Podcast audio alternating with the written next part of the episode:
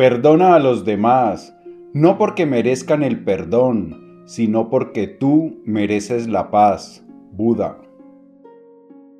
Aprender a perdonar con facilidad es una de las habilidades más importantes que podemos desarrollar para nuestra tranquilidad.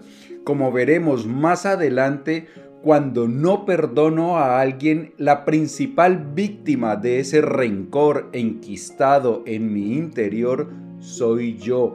Así que, como dice Buda, debemos aprender a perdonar porque nos merecemos la paz. En este episodio de las Notas del Aprendiz te voy a contar una extraordinaria historia de Buda sobre el día que él, sin embargo, no pudo perdonar. Y esta historia nos va a enseñar poderosas lecciones acerca del perdón y cómo puedes tú aplicarlo en tu vida para que vivas mucho más en paz y que tu vida sea extraordinaria. Y como esto de vivir extraordinariamente no solo es importante, sino que también es urgente, empecemos ya mismo. Bienvenido a las Notas del Aprendiz, el lugar que está dedicado a ti, a darte todas las ideas y todas las herramientas que necesitas para que te conviertas en tu más extraordinaria versión y para que de esta manera vivas la vida extraordinaria, la que siempre has soñado y la que naciste para vivir. Porque, escúchame bien gladiador, tú no naciste para vivir Mm, mm, mm, atormentado por el resentimiento y el rencor. No, no, tú naciste para brillar y ser feliz.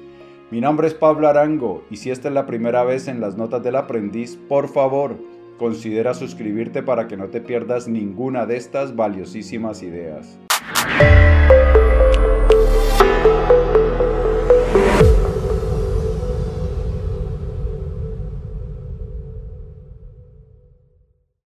Bien, vamos de una vez con esta maravillosa historia de Buda acerca de el día que no pudo perdonar.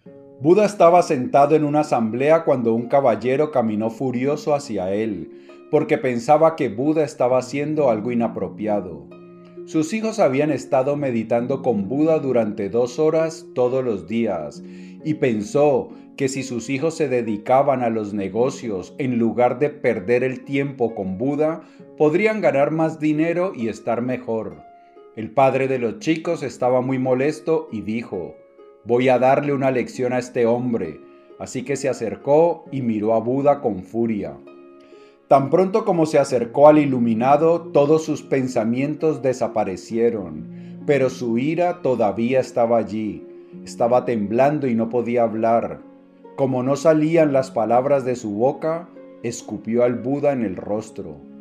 Buda simplemente sonrió. Todos los demás discípulos a su alrededor estaban llenos de ira, todos estaban muy enojados, pero no pudieron reaccionar porque Buda estaba allí. Así que todo el mundo estaba apretando los puños y los labios.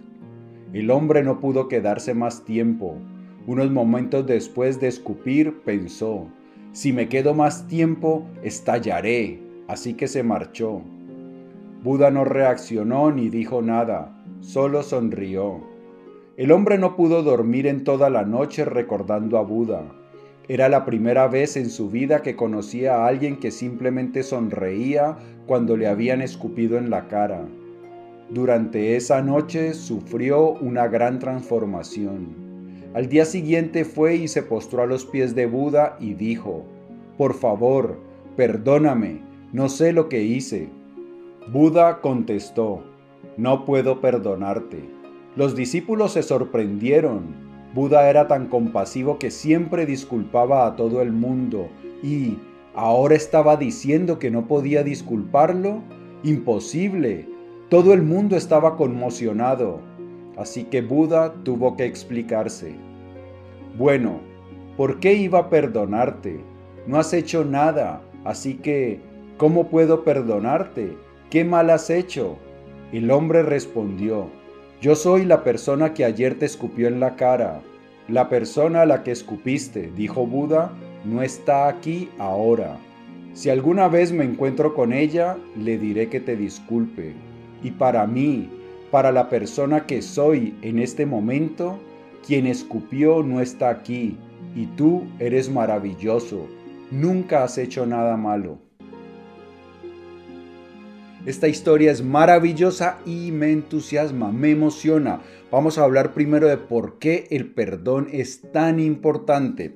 Supongamos que alguien hace algo malo hacia ti, te ofende o realiza una acción inapropiada hacia ti. Entonces tú te sientes ofendido y guardas en tu interior sentimientos de ira, rencor e incluso hasta odio. Y la pregunta es, ¿dónde? ¿Quién está sintiendo esos sentimientos que son desagradables? ¿Quién los está sufriendo? Tú. La persona que odia es la persona que está sintiendo, que está albergando dentro de sí esos sentimientos negativos que causan un profundo malestar emocional. Por eso, en la frase del inicio, Buda nos dice, perdona a las personas no porque merezcan el perdón, sino porque tú mereces la paz. Entonces, cuando nosotros nos negamos a perdonar a alguien, eso es, como dicen los budistas, cargar un carbón encendido con la esperanza de que el que se queme sea la otra persona. No ocurre. Si yo cargo un carbón encendido, me quemo soy yo.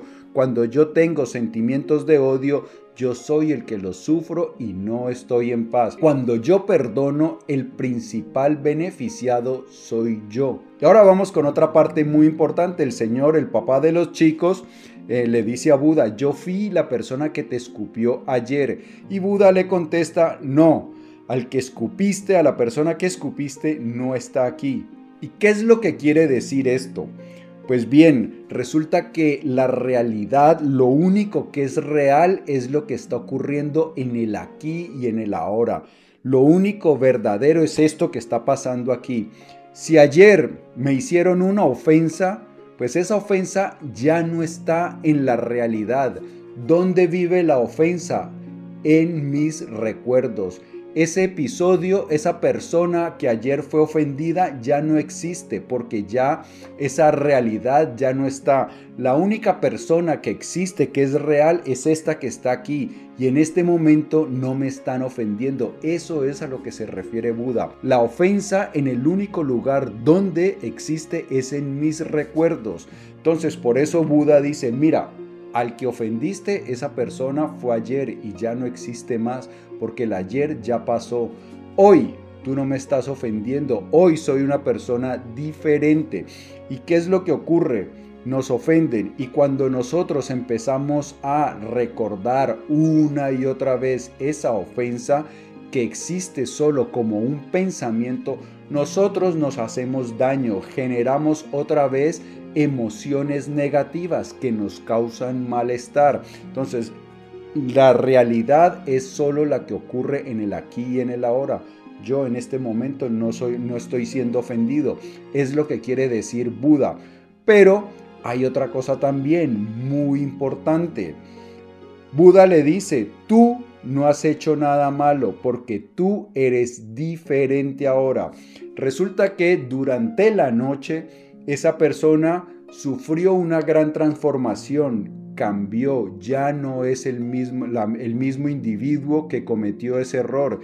Y este individuo de ahora vino, se postró a los pies de Buda y pidió perdón porque sabía que había cometido un error.